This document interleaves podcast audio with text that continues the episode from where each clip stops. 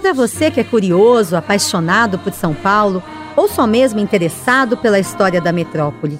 Eu sou Adriana Ferraz e em Política que Marca, esta nova série de podcasts do Estadão, vamos te contar como que alguns dos símbolos da capital viraram realidade.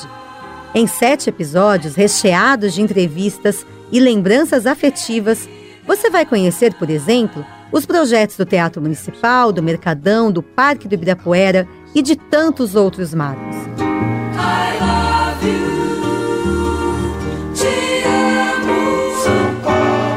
Neste segundo episódio, os protagonistas são o Vale do Anhangabaú e o prefeito que o entregou à cidade, Washington Luiz, um político em ascensão quando passou pela prefeitura de São Paulo. Boa pinta, cantor de ópera e de marchinhas de carnaval, Washington Luiz mudou a cara do centro ao entregar, mesmo que incompleto, o primeiro desenho do Anhangabaú, que décadas depois virou o palco principal da luta pela democracia em São Paulo durante a campanha das Diretas Já. O apresentador André Góes, da Rádio Dourado, nos leva novamente ao passado da capital, desta vez aos anos de 1914 a 1919. Informação nunca é demais, ainda mais em ano eleitoral. Aproveite e não perca esta viagem.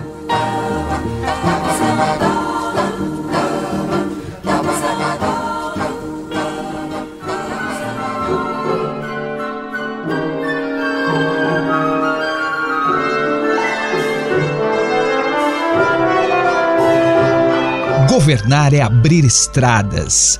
Você já deve ter ouvido essa frase. Muita gente, aliás, só me conhece por causa dela. Mas a verdade é que fiz muito mais na vida pública do que projetar rotas rodoviárias rumo ao interior. Antes de ser governador e depois presidente da República, eu fui com muito orgulho prefeito da cidade de São Paulo, tanto pelo voto indireto como pelo direto. Aliás, fui o primeiro prefeito eleito por escolha da população. Isso ninguém me tira.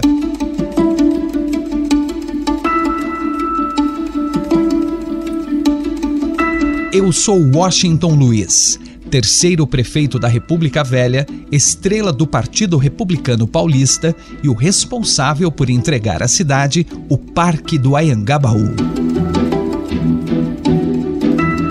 Ao todo, fiquei quase seis anos no poder para ser mais exato, 5 anos e 213 dias. Um período de transformações urbanísticas com a abertura de novos bairros e o Parque do Anhangabaú e de inovações no comércio de rua. Não devem saber, mas fui eu que inventei as feiras livres que são um sucesso até hoje.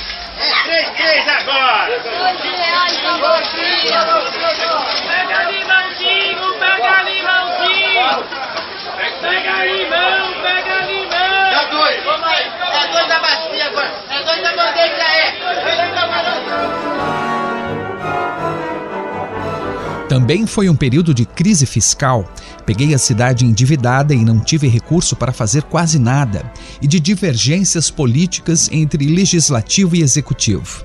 É, meus amigos, qualquer semelhança com os tempos atuais não é mera coincidência. Assumi o primeiro mandato em 15 de janeiro de 1914. Tinha 44 anos e um currículo, modéstia à parte, invejável. Advogado formado pela Faculdade de Direito do Largo de São Francisco, já tinha sido vereador e prefeito de Batatais, no interior paulista, deputado estadual e secretário de Justiça e Segurança Pública.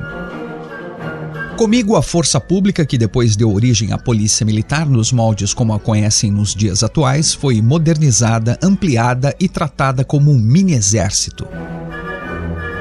A fama do meu trabalho cresceu dentro e fora do Partido Republicano Paulista, o poderoso PRP. A partir daí, a indicação de meu nome para a prefeitura foi questão de tempo. Como era norma, primeiro fui eleito vereador e depois escolhido por meus colegas da Câmara como o novo prefeito de São Paulo.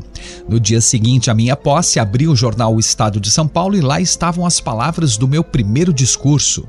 Já foram os tempos em que se acreditava nas fadas e nas varinhas de condão que transformavam as gatas borralheiras em belas princesas, com palácios, pedrarias e luxuosas carruagens. Hoje estamos no tempo prático. Vamos fazer o que é humanamente possível, sabendo que São Paulo está fadado a grandes destinos. Achei que era de bom tom já deixar claro que comigo os tempos seriam de austeridade. E não demorou muito para que percebessem que eu estava certo. Dia 28 de julho de 1914 começou a Primeira Grande Guerra e precisei apertar ainda mais as contas. Dei ordem para terminar apenas obras que já estavam em andamento, como a remodelagem do Ayangabaú. O projeto estava aprovado desde 1911, ano da inauguração do Teatro Municipal. Elaborado ainda na gestão do Barão Raimundo do Prá, meu antecessor, previa a transformação do espaço em um parque público, sem construções lindeiras. Mas o processo não foi nada fácil. Para começar, a terra não era pública, pertencia ao poderoso Conde de Prates. E pior, Duprá foi pego de surpresa quando o governo do estado resolveu apresentar outra versão para a obra. Criou-se então um impasse entre as propostas da prefeitura, representada pelo diretor de obras Victor Freire, e do estado, que tinha o arquiteto Samuel das Neves à frente. A professora de urbanismo do Mackenzie, Roseli Delbu, estudou em detalhes ambos os projetos e explica as diferenças. O projeto que estava tramitando dentro da Câmara de Vereadores era um projeto que transformava o Anhangabaú num parque, num grande parque para a cidade que estava crescendo. Então, ele ia juntar, né, entre aspas, a colina histórica, a parte antiguinha da cidade, que é São Bento, a Libero Badaró, com a parte nova da cidade. Foi construído o Teatro Municipal e a, aquela parte toda é, da Barão de Tapetininga. E o outro projeto que estava tramitando, que era da autoria do Samuel das Neves, e estava sendo elaborado por esse escritório, que é um escritório particular, mas que contava com o apoio do Estado, da Secretaria da Agricultura, era um projeto que pensava em fazer no Anhangabaú uma grande avenida é, ladeada de edifícios, né, de, de moradia e comércio.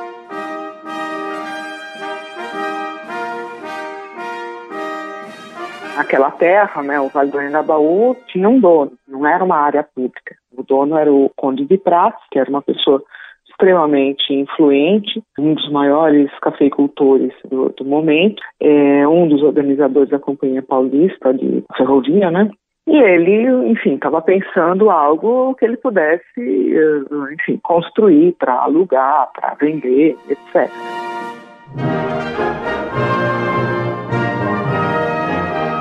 Hoje tenho certeza que essa influência de Prates no desenvolvimento do projeto receberia o nome de lobby. É assim que fala, né? Pois esse conflito de interesses só foi decidido quando resolveram chamar o prestigiado paisagista de Paris, José Fantoni Bouvard, para conciliar ambas as partes. O Bouvard, pela sua grande experiência, ele trabalhava em Paris, ele era o diretor de obras, enfim, era um cargo parecido, tem outro nome, mas era uma espécie de diretor de obras de Paris. Ele estava muito acostumado a fazer esse tipo de, de negociação entre os vários interesses.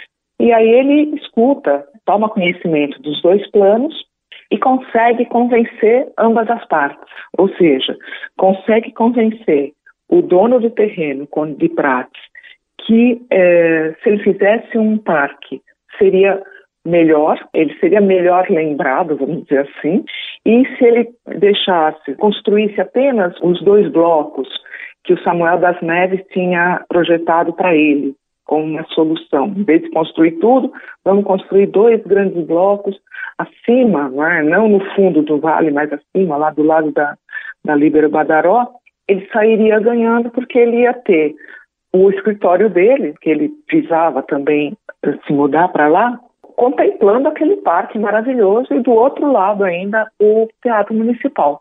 Então, o Bouvard faz um, um trabalho de convencimento com o Conte. Do outro lado, o Bouvard também faz um trabalho de convencimento com o pessoal da prefeitura para aceitar a construção daqueles dois blocos dentro do parque, porque eles não queriam, eles queriam um parque, ponto. Então, ele consegue apaziguar os ânimos e deixar todo mundo, digamos, contente.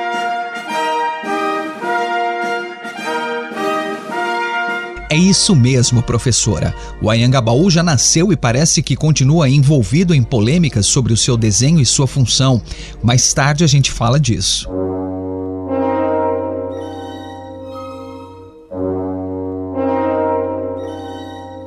O que fiz foi tocar o projeto Boulevard, mas como não tinha recursos em abundância no caixa, inaugurei o parque só em 1917 e com alguns itens por terminar, como as fontes luminosas e os grandes terraços. Não era prioridade. Naquela época, com o fim da Primeira Guerra, a crise se acentuava e ainda tive de enfrentar greves, geadas que queimaram pés de café e a gripe espanhola, uma espécie de Covid-19 muito mais grave e que também impôs isolamento social. Foram os quatro Gs. Muito azar para um político só, né? Muito azarado por demais, porque não tinha caixa, recurso para nada. Ele reclamava muito disso, né, de não ter o que fazer, tinha que administrar uma massa falida, né? A prefeitura é uma massa falida. Mas eu acho que uma coisa que é interessante dizer é que ele era muito austero desse ponto de vista, né? Ele percebe as dificuldades que ele tem, mas tenta sanar elas de alguma maneira. Ele tem responsabilidade.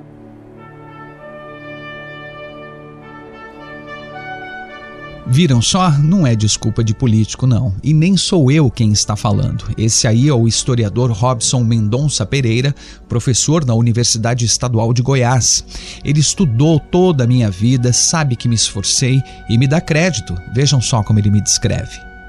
Um prefeito moderno, né? um prefeito com uma visão administrativa muito antecipada na época, né? A criatividade que ele tinha para dar soluções, como por exemplo a questão das feiras livres para resolver o problema de abastecimento na cidade, que era uma coisa marcante e que existe até hoje, né? Uma coisa que ele fez também que foi bastante interessante para combater essa questão de desabastecimento foi o controle do preço de carnes, né, que entrava na cidade, ele intervém muito nessa área, né? Mas eu acho que é essa coisa da criatividade, das soluções e da visão moderna, né, de administrar a cidade. Acho que chama muita atenção porque isso é uma característica que eu vejo na trajetória dele, que ele leva lá para o governo do estado e que vai levar para a presidência da República.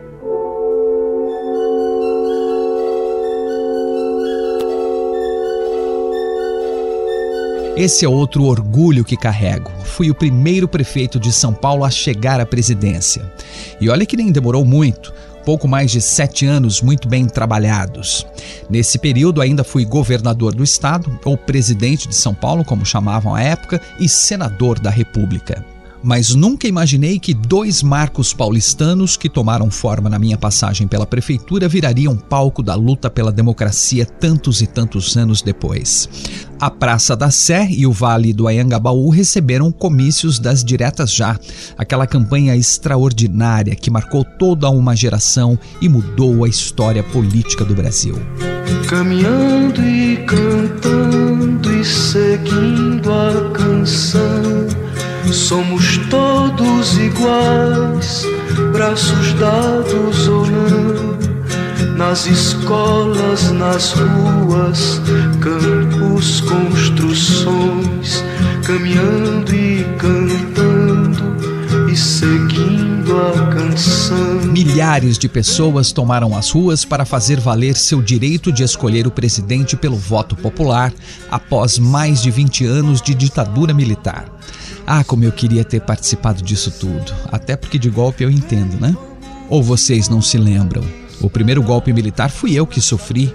21 dias antes de terminar o meu mandato, as forças político-militares comandadas por Getúlio Vargas me tiraram do cargo para impedir a posse de Júlio Prestes. Acabava ali a famosa política café com leite, mas essa é uma outra história bem mais antiga. O cientista político Carlos Melo, do INSPER, tem recordações pessoais daquele ato no Ayangabaú em 16 de abril de 1984, considerado o maior das diretas. Eu tinha 18 anos e estive no Vale do Anhangabaú para o grande comício pelas diretas já. Foi um momento extraordinário do ponto de vista pessoal e político. Pessoal, porque a minha geração se conectava com a geração que ficara 20 anos proibida de fazer política. Político, porque o país fervia na oposição ao governo militar que, depois de 21 anos de poder, fracassara. Havia naquele momento infração, havia concentração de renda e havia sim corrupção, além da falta de liberdade. É, isso tudo levou a oposição a criar uma frente ampla contra o governo, é, o que levou à proposta de uma emenda constitucional chamada Dante de Oliveira.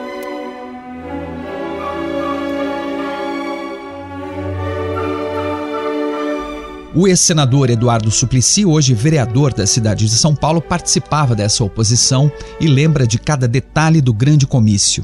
A maioria dos políticos que lutavam pela democracia participaram. Dois deles viraram até presidente. Ulisses Guimarães, governador André Franco Montoro, Luiz Inácio Lula da Silva, Dante de Oliveira, que era o deputado federal que havia apresentado a proposta de emenda que iria restabelecer as eleições livres e diretas para a presidência da República, Gerson Camata, que era governador eh, do Espírito Santo, Leonel Brizola era governador, uma das principais lideranças políticas da época, enfim, uh, e vieram também artistas, cantores e pessoas como Geraldo Vandré, Fafá de Belém, que cantou de uma maneira muito bonita o hino nacional. Finalizando, ela soltou uma pomba branca para simbolizar a luta pela direta já. Ouviram do Ipiranga as margens plácidas de um povo heróico, um brado retumbante e o sol da liberdade em raios fúgidos brilhou no céu da pátria nesse instante. Se o penhor dessa igualdade conseguimos conquistar com um braço forte. Milton Nascimento, Chico Buarque e, e tantos outros, e, e nós cantamos as músicas pela liberdade, Coração de Estudante de Milton Nascimento e, tantas outras coisas. E eu coloco esta campanha pelas diretas já, este comício, como um exemplo formidável, fantástico da, daquilo que é a campanha por um anseio tão forte da população brasileira, que é a, a volta da democracia depois de mais de 20 anos de ditadura militar. Quero falar de uma coisa. Adivinha onde ela anda? Deve estar dentro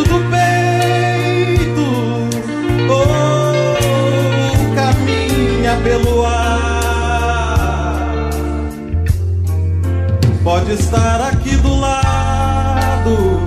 O meu colega Fernando Henrique Cardoso é outro que guarda lembranças daquele ato e da importância do vale para a cidade. Tanto é que, depois de ocupar o Palácio do Planalto por dois mandatos consecutivos, ele instalou o Instituto Fernando Henrique ali, na Rua Formosa, bem de cara para o Ayangabaú. Politicamente, o Vale foi muito importante. Eu me recordo do grande comício das diretas já, foi no Vale. Eu até falei nesse comício. No começo havia medo, será que dá para encher tanta gente? Pois não é que encheu? Então o Vale do Anhangabaú, para nós aqui em São Paulo, é simbólico. O Viaduto do Chá, o Vale do Anhangabaú, são marcos da cidade. E para mim, são marcos de momentos importantes da minha vida.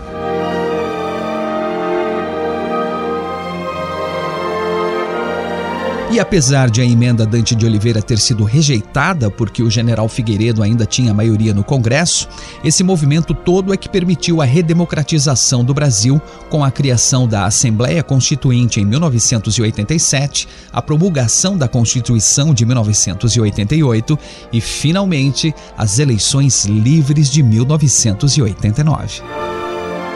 Uma história fascinante que hoje tem sido muito rememorada e usada até como exemplo para mais uma geração já convocada a lutar pela continuidade da democracia. Mas isso vocês sabem melhor do que eu. O que eu sei é que o Ayangabaú atual e o de 1984 já pouco lembram o projeto Buvá que dei continuidade no início do século XX. O modelo de desenvolvimento escolhido para São Paulo nas gestões posteriores à minha deram prioridade ao automóvel, uma das minhas paixões, por sinal, e não ao pedestre ou aos rios.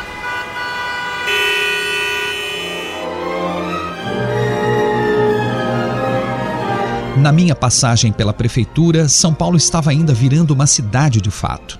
Tinha há pouco deixado de ser uma vila de taipa bem rudimentar para começar a oferecer a seus moradores praças arborizadas, avenidas mais largas e até cinema de rua. O Cinema Central tinha duas salas e foi sucesso na Avenida São João, levando ainda mais gente para o centro da cidade. Pertinho dali ainda dava para apreciar os casarões da Avenida Paulista, que era bem mais estreita e charmosa.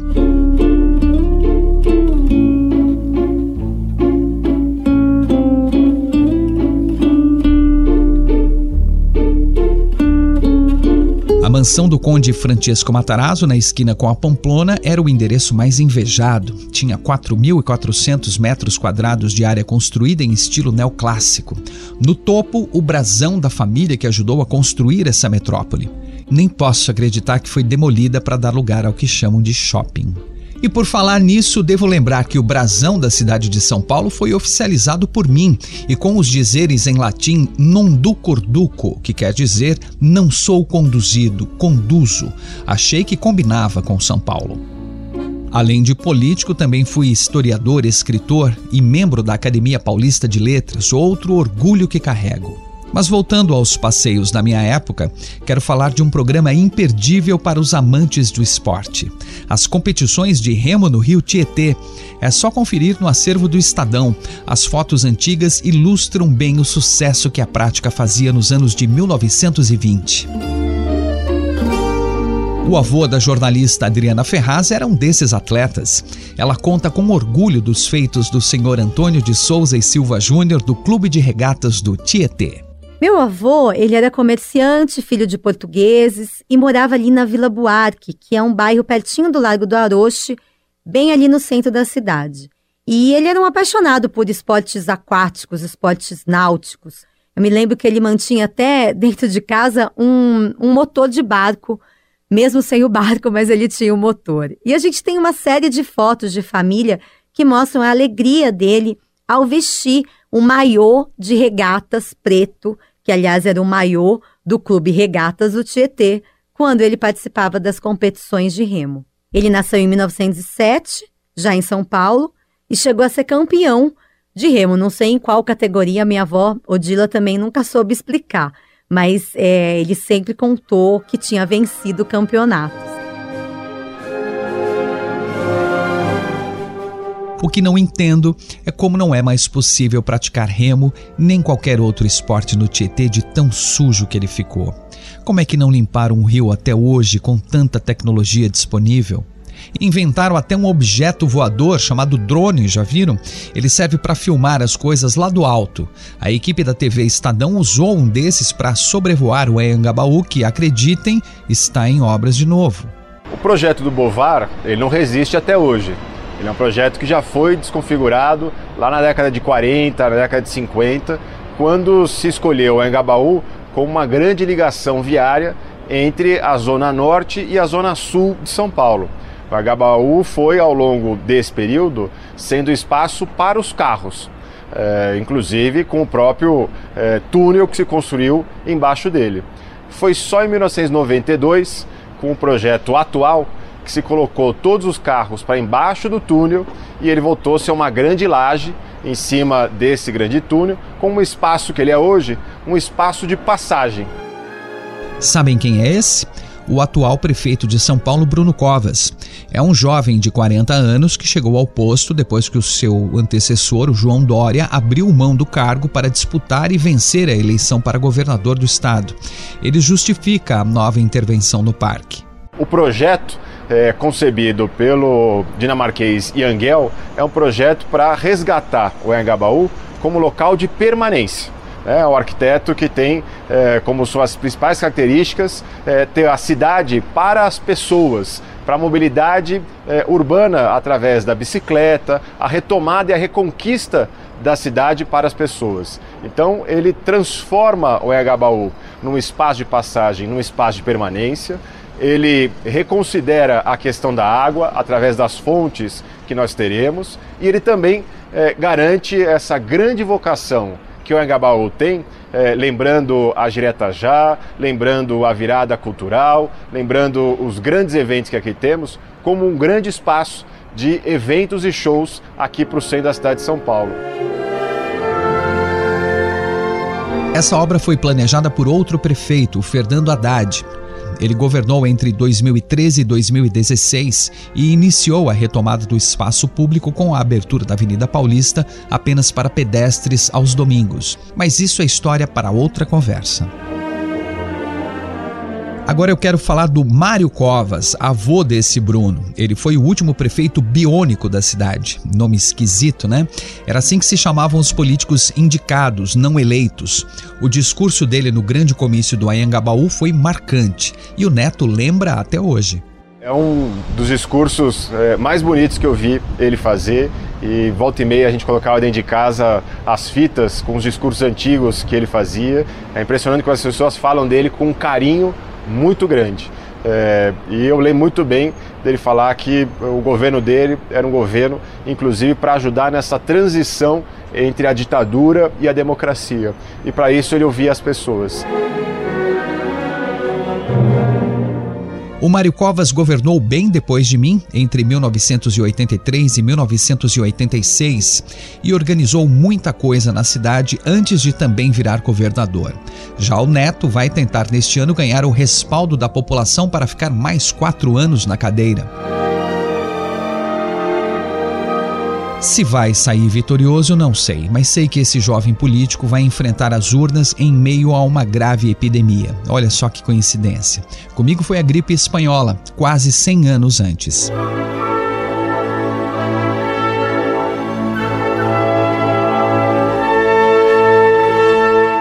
Que bom seria se tudo ocorresse como planejamos, não é? Mas assim como na vida política é cheia de altos e baixos. O nosso próximo personagem, o prefeito José Pires do Rio, sabe bem disso. Ele chegou a ser reeleito, mas foi impedido de permanecer no cargo com o início da Era Vargas, em 1930. Por causa disso, não pôde inaugurar sua grande obra, o Mercado Municipal de São Paulo, que aliás virou depósito de armas durante a Revolução Paulista de 1932. Não sabiam, né? Então acompanhe o próximo episódio da série Política que Marca. É o próprio Pires do Rio quem vai te contar todos os detalhes daquela época.